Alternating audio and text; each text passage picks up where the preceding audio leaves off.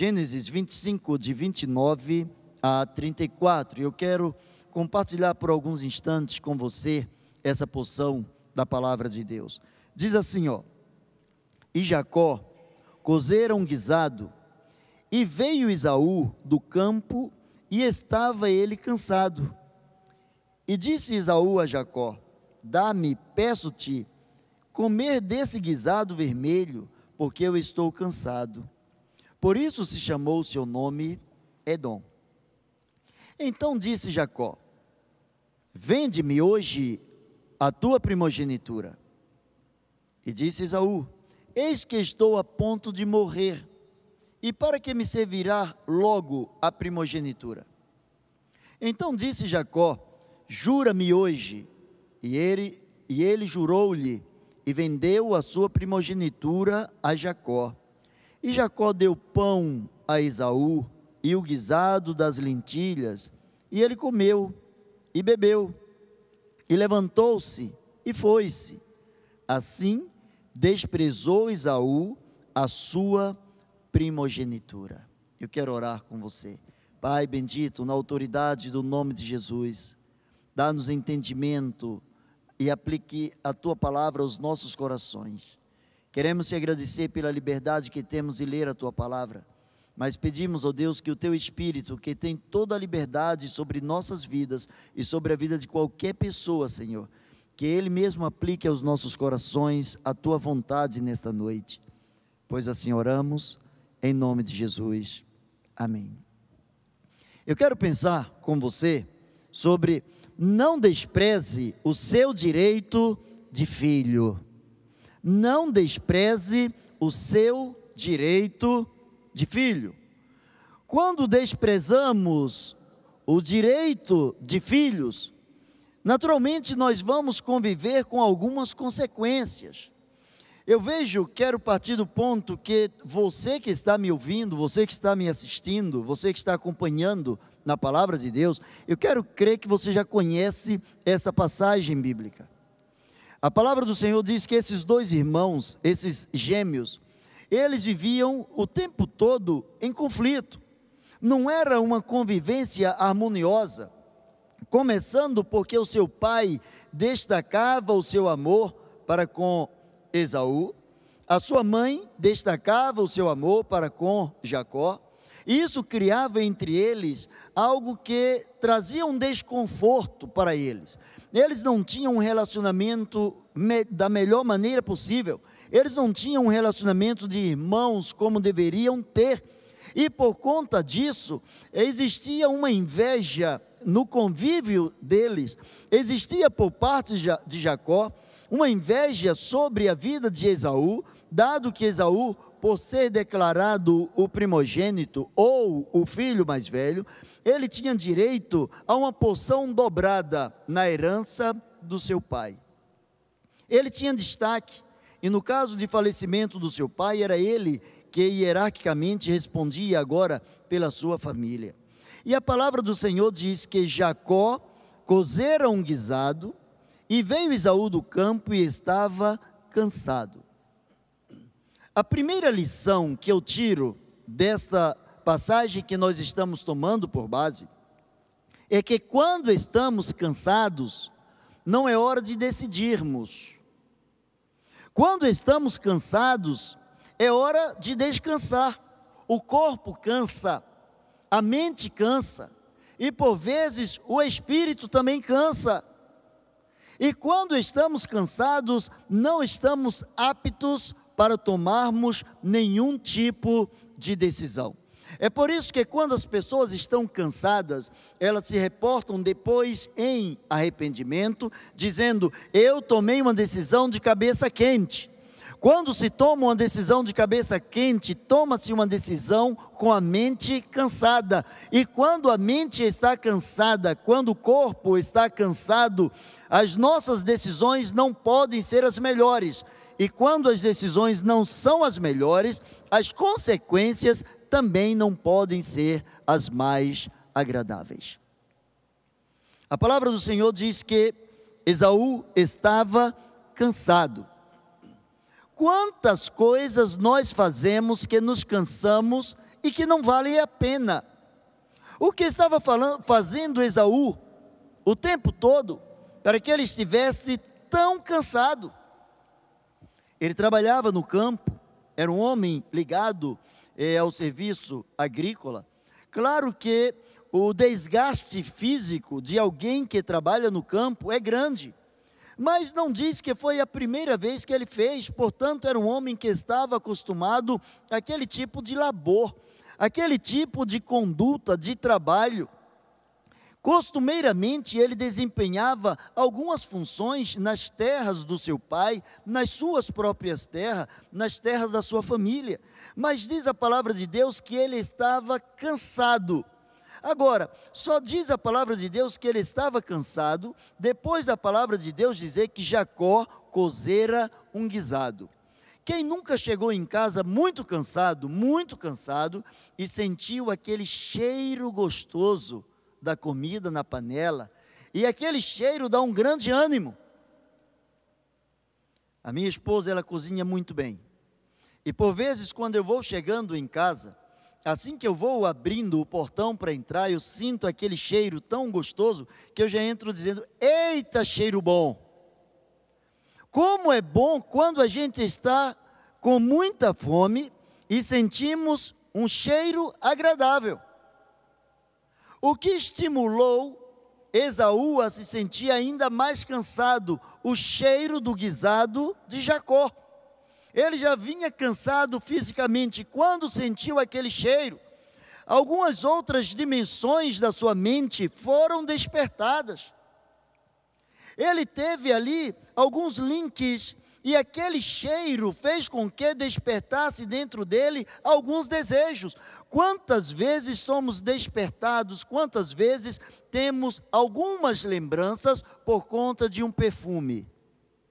Por vezes você usa um determinado perfume ou percebe, é, cheira um determinado perfume e lembra de um momento gostoso da sua infância ou da sua vida.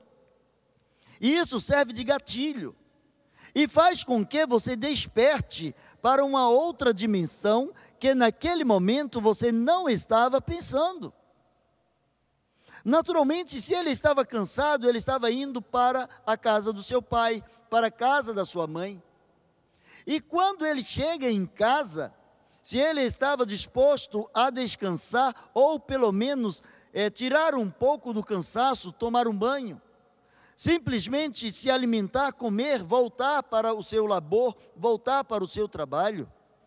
A Bíblia diz simplesmente que ele estava cansado.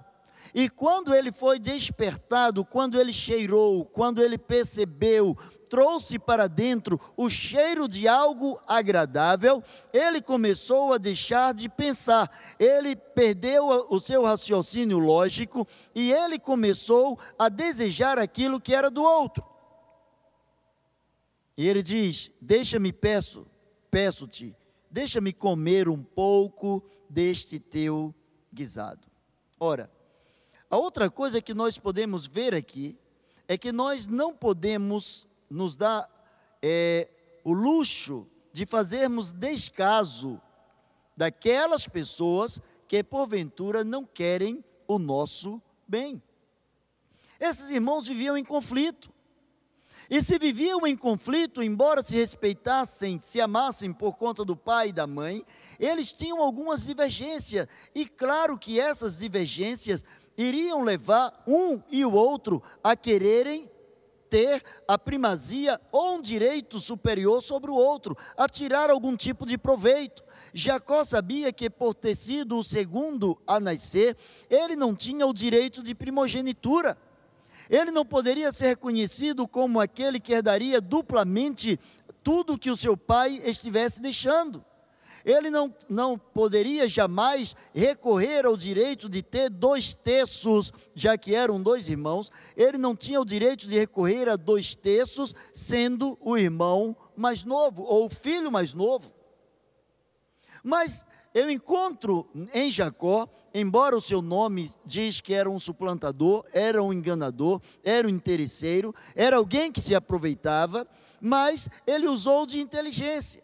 Quando ele sentiu a necessidade do seu irmão, ele foi exatamente naquilo que era a ferida do seu irmão. Qual era a necessidade de, de Esaú? Ele queria saciar a fome. Cuidado com a fome que você está tendo em vários aspectos da sua vida. Tem pessoas que têm fome de ter fama. E a fome de ter fama é tão grande que essas pessoas começam a querer passar por cima de tudo e de todos para terem a primazia, para serem destaques, para serem popstar, para serem pessoas especiais, para serem pessoas que estão na mídia, pessoas que verdadeiramente são conhecidas por tantas outras pessoas. Cuidado com o tipo de fome que você está alimentando. Tem pessoas que alimentam dentro de si a fome de vingança. E enquanto alimentam a fome de vingança, esta fome ela cresce. E enquanto esta fome não for saciada, enquanto não houver uma vingança, tais pessoas não se sentirão saciadas, não se sentirão satisfeitas, não se sentirão abençoadas dentro dos parâmetros que elas mesmas é, propuseram para as suas vidas. Quando é, Esaú chega e diz para Jacó: Peço-te, deixa-me comer um pouco do teu guisado. Jacó vai com um quê de inteligência. Ele foi inteligente. Ele usou a necessidade do outro para baratear o preço. Ele diz: Vende-me hoje. A necessidade de Esaú era comer. A necessidade de Jacó era ter hoje o direito de primogenitura. O destaque entre os filhos, o destaque entre os irmãos. E ele diz: Vende-me hoje o teu direito de primogenitura. Vender o direito de primogenitura era, antes de tudo, vender algo que era valoroso para ele. Cuidado com a questão dos seus valores. Não negocie os seus valores. Valores são aspectos inegociáveis na vida. Valores nos dão parâmetros para fazermos uma sociedade diferente, para levarmos as nossas, os nossos familiares, a nossa família a patamares melhores, a situações mais agradáveis, a fazer de nós pessoas diferenciadas em meio a uma sociedade corrompida, valores não se negociam. Existem valores morais, existem valores espirituais, existem valores físicos. Geralmente as pessoas se voltam muito para os valores físicos. Pessoas que se voltam muito para aquilo que o dinheiro pode comprar, mas há pessoas que desprezam os valores morais e os valores espirituais. Andar com Deus, ter um relacionamento sadio com Deus, é um valor do qual você jamais deverá abrir mão.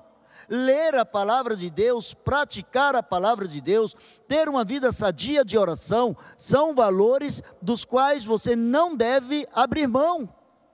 Custe o que custar, é preciso ter, é preciso priorizar um tempo para estar com Deus, para andar com Deus, para que o inimigo não queira baratear os teus valores.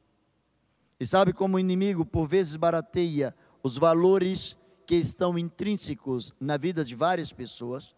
Quando ele usa aquela frase, todo mundo faz. Ah, mas ninguém hoje pensa mais dessa forma, mas ninguém faz mais isso. Quando você passa a se comparar com todas as outras pessoas, quando ninguém passa a ser o seu nome, quando todo mundo passa a ser o seu nome, você negociou algo particular, algo de valor inesgotável, inestimável, você negociou os seus valores. O seu nome não é todo mundo. O seu nome não é ninguém.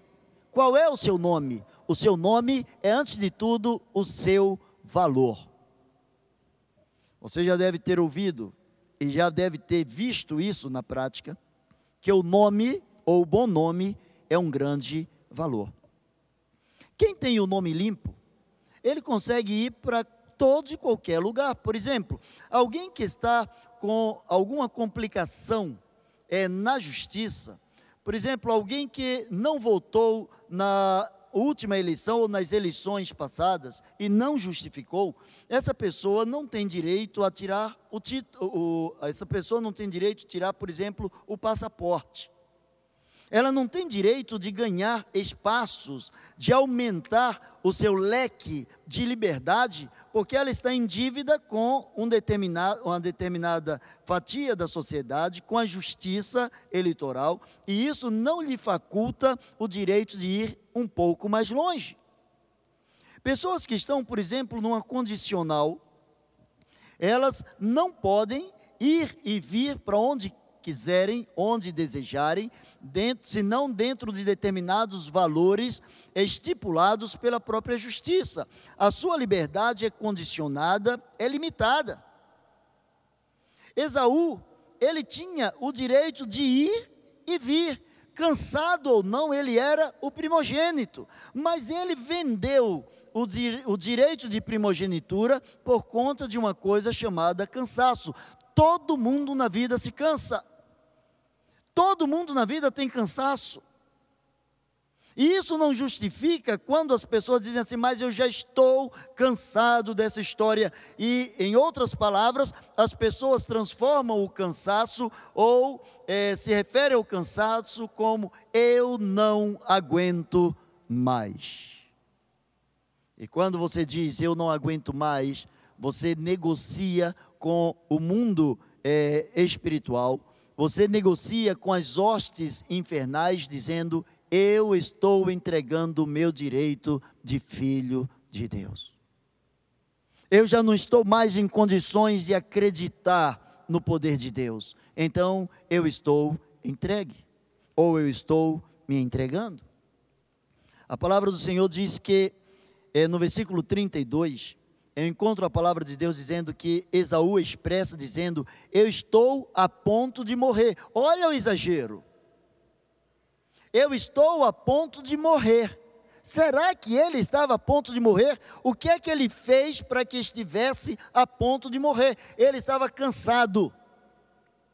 Mas ele não estava a ponto de morrer. Quando ele cheirou aquela comida, aquilo estimulou o seu fracasso a sua fome, a necessidade de suprir a sua fome de, de uma maneira imediata, fez com que ele exagerasse a sua necessidade, dizendo: Eu estou a ponto de morrer, para que me servirá então direito de primogenitura? A Bíblia não diz que eles estavam passando por fome, por uma escassez. Não havia fome sobre a terra onde eles estavam nesse momento. A Bíblia não diz que ele estava tão distante de casa que se levasse mais algum tempo, ele poderia morrer de exaustão.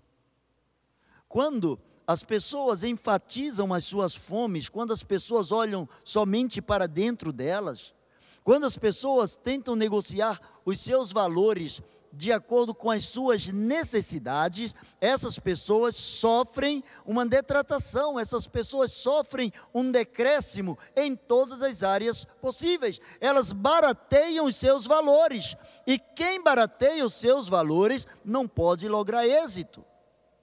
Ele diz: Olha, de que vai me servir o direito de primogenitura? Eu já estou a ponto de morrer. Que exagerado. Ele não estava a ponto de morrer, ele estava com preguiça de pensar, ele estava com preguiça de reagir, ele estava desanimado por conta do cansaço, motivado por conta da fome, se vislumbrou diante da oferta do seu irmão e ele simplesmente desprezou o que diferenciava a sua vida da vida do seu irmão. Toda palavra, ela tem poder se você quer valorizar o seu poder de filho de Deus, observe bem o poder das suas palavras. Observe como você articula ou como você expõe as palavras para que você esteja expressando os seus sentimentos. Ora, se Esaú disse: Eu já estou perto de morrer, Isso motivou Jacó. Se você já está perto de morrer, eu estou perto de ser o primogênito. Se você morrer, eu já serei o primogênito, eu já assumirei o seu lugar. Se você morrer, vai ser uma bênção na minha vida. Tudo que eu quero é que você morra, porque dentro de mim o que me faz sentir inferior a você é que você tem o direito, é, o direito dobrado de herança diante do meu pai, diante da minha mãe, diante da família, e o pior, você tem direito de herança dobrado sobre a minha vida. Eu vejo aqui em Jacó um complexo de inferioridade, e usando de artimanha, de esperteza, usando de uma situação de fraqueza do seu irmão, aproveitou o momento de fraqueza do seu irmão. Nunca diga para você que você não aguenta mais. Nunca diga isso. Porque você é exatamente aquilo que você pensa. Salomão ele diz: tal como o homem pensa no seu coração, assim ele é, assim ele procede.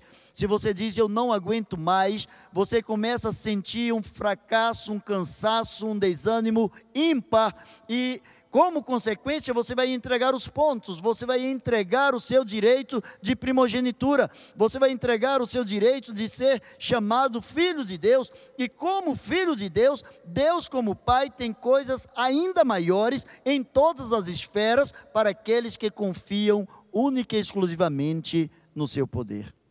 As palavras têm poder.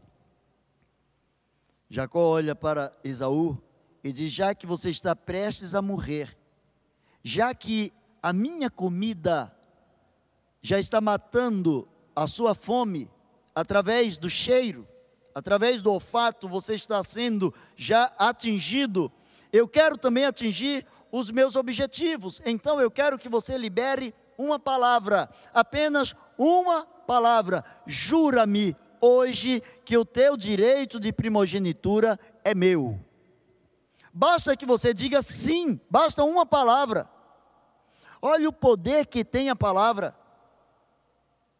A palavra, ela constitui parte integrante do nosso eu. Aquilo que eu falo, disse Jesus, a boca fala daquilo que o coração está cheio. Aquilo que eu falo mostra os meus sentimentos, mostra os meus pensamentos, mostra os meus medos, mostra os meus sonhos. Se eu o tempo todo estou preferindo que eu não posso, eu não posso, eu não posso, sabe onde eu vou chegar? A lugar nenhum, porque eu já declarei que eu não posso. A palavra tem o poder de um imã. Você já viu o que é que o imã faz com os metais?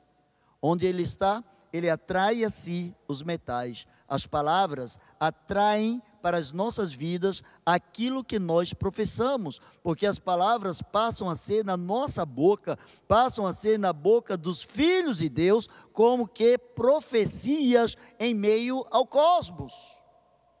Não aquela profecia como uma profetada, onde muitas vezes as pessoas só profetizam aquilo que verdadeiramente agrada a outras pessoas, ou no outro extremo, aquela profecia que traz apenas medo para as pessoas, trazem é, a presença ou a imaginação de um Deus carrasco, punidor, um Deus que o tempo todo está colocando uma mão é, pesada, uma mão de ferro sobre a vida dos seus filhos.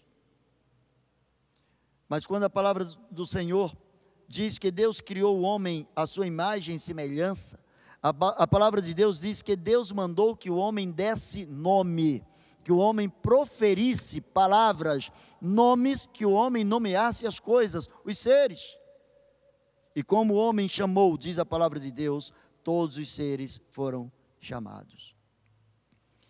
O versículo 34 me chama aqui a atenção quando diz: e Jacó deu pão a Esaú e o guisado das lentilhas. E ele comeu e bebeu e levantou-se e foi-se. E assim desprezou a sua primogenitura. Ora, se a gente observar aqui o verbo dar, Jacó deu.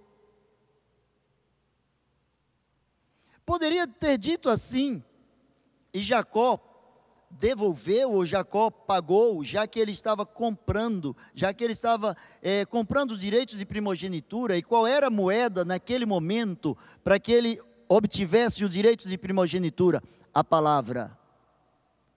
Ele diz assim: se você proferir uma palavra, já está valendo para mim. Só diga que o direito de primogenitura é meu, e daí em diante o guisado é seu. E veja o que acontece.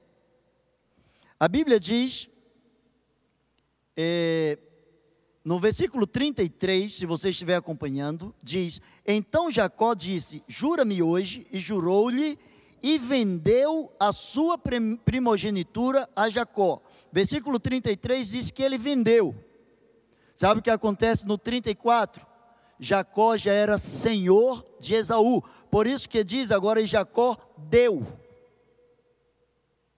Não diz que Jacó entregou. Jacó agora tinha o direito de primogenitura, ele deu. Sabe o que significa? Que quem não se valoriza é digno de dó, é digno de pena. Ele não valorizou a sua primogenitura, Jacó agora estava dando, Jacó agora era senhor sobre a vida de Esaú. Jacó estava agora é, simplesmente oferecendo para ele o guisado de lentilhas, dando-lhe o pão, porque agora ele queria dar. E olha que o seu nome até então significava enganador, suplantador, aproveitador, cambalacheiro. Só que agora esse suplantador, esse cambalacheiro, esse enganador, agora era senhor de quem não valorizou, de quem não expressou a exata moeda é, para, com os seus valores. Ele fez uma pechincha. Esaú vendeu no final da feira a sua primogenitura, o direito de primogenitura. Você já viu como acontece na feira? Você vai na feira, seis da manhã, o preço está lá em cima. Você vai dez, é, você vai meio-dia, o preço já está, já caiu. Se você chegar no final da tarde, você já leva praticamente o dobro, dependendo do que seja, o dobro pelo preço do que era pela manhã. É final de feira, é pechincha. Isaú disse: Eu já estou morrendo. Se eu estou morrendo, está acabando a minha vida. Se está acabando a minha vida, então eu só quero que você fale uma palavra, já que está falando, acabando a sua vida. Diga que o seu direito de primogenitura é meu. É seu, está fechado. Agora diz a palavra de Deus que Jacó deu, doou. Agora é algo volitivo. Agora Jacó entrega pão e água porque é, Esaú não soube valorizar-se. Mas eu quero concluir. Ainda no versículo 34, eu encontro o maior desfecho para aquele que não sabe valorizar o seu direito de filho. Talvez você reclame o tempo todo do seu pai e da sua mãe. Talvez você diga o tempo todo que seu pai é chato, que sua mãe é chata. Talvez o seu pai e sua mãe não consigam entender o seu modo de pensar, assim como seus amigos na sua faixa etária também conhecem e entendem você. Claro, eles vivem as mesmas coisas que você vive, têm as mesmas necessidades. Eles acham que também já estão morrendo, morrendo de vontade de fazer alguma coisa que ainda não fizeram morrendo de vontade de ser o que ainda não foram.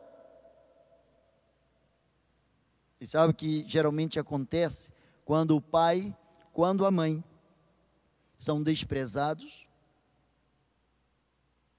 O desprezo cai sobre a vida do filho que não valoriza. A palavra do Senhor diz que o primeiro mandamento com promessa é honra a teu pai e a tua mãe, para que se prolonguem os teus dias de vida na terra que o Senhor teu Deus te dá. De acordo com o coaching, sabe qual é o topo do sucesso em qualquer área da vida? É a espiritualidade. É a espiritualidade. Hoje, homens e mulheres, cientistas, pesquisadores, pessoas que é, se aprofundam na, nos relacionamentos humanos, que estudam a mente humana, que se preparam para ajudar é, mentes humanas, eles dizem que o topo do sucesso é, é espiritualidade. E quando que minha espiritualidade está no topo? Quando eu me vejo como filho de Deus. Quando eu valorizo a Deus como meu Pai, quando a vontade dEle é soberana sobre a minha vida, aí sim eu estou no topo do sucesso. Eu estou no topo do sucesso quando a vontade de Deus é exercida sobre a minha vida. E o maior exemplo disso é o Senhor Jesus Cristo. A Bíblia diz que por conta de ser obediente até a morte e morte de cruz, Deus lhe deu um nome que é sobre todo o nome, para que ao nome de Jesus se dobre todos os joelhos dos que estão nos céus, na terra e debaixo da terra. E mais, que toda língua confesse que Jesus Cristo é o Senhor, para a glória de Deus, o Pai. Eu quero caminhar para o final. O grande desfecho que eu vejo no versículo de número 34 é o que aconteceu exatamente a Esaú.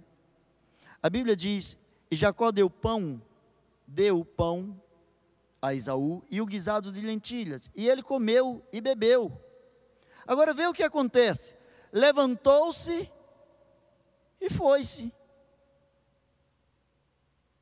Ele levantou-se e foi-se, ou seja, ele se sentiu revigorado pela comida, matou a sua fome, tá? Ótimo, está satisfeito, feliz da vida, comeu, estava com a barriga cheia.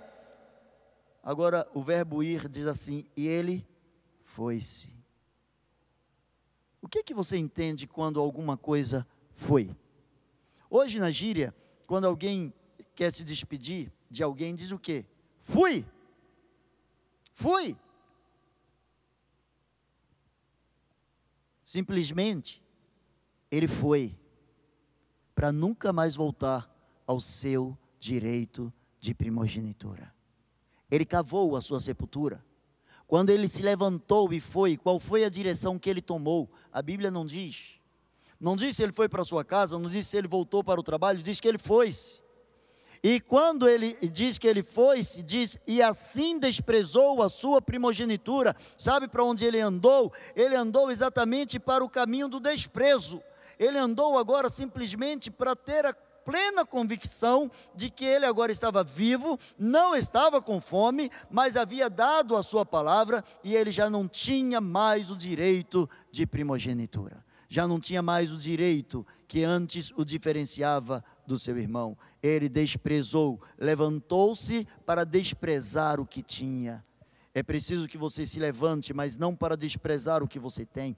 É preciso que você se levante, mas para agradecer ao Senhor o que você tem, agradecer a Deus quem você é. E eu quero orar por você. Eu quero orar juntamente com você. Eu quero pedir ao Senhor que coloque dentro do seu coração alegria de poder valorizar o seu direito de filho. Você é filho de Deus. Não deixe que o inimigo diga para você menos do que isso. Você é filho de Deus.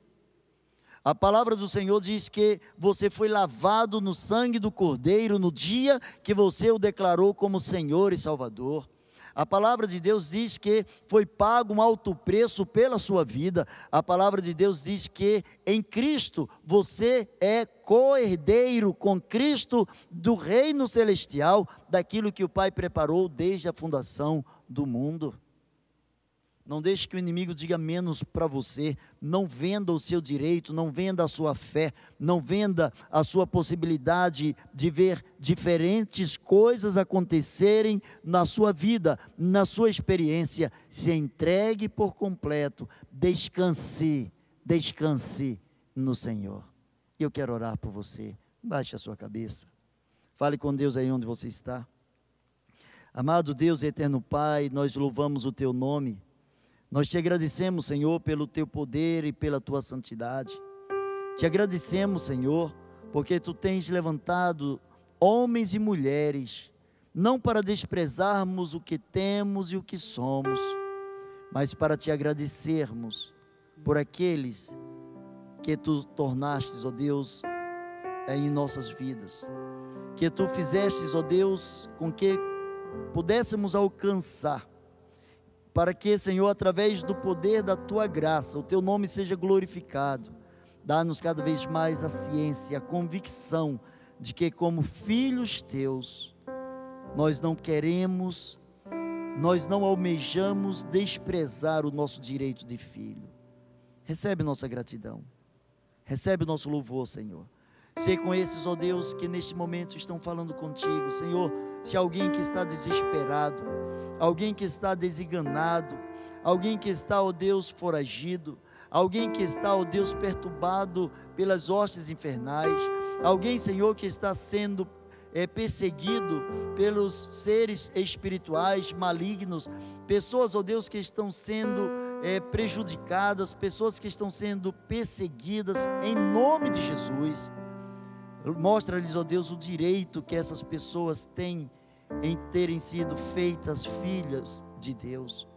Por isso nós te agradecemos, nós te louvamos, em nome de Jesus. Amém e amém. Deus te abençoe.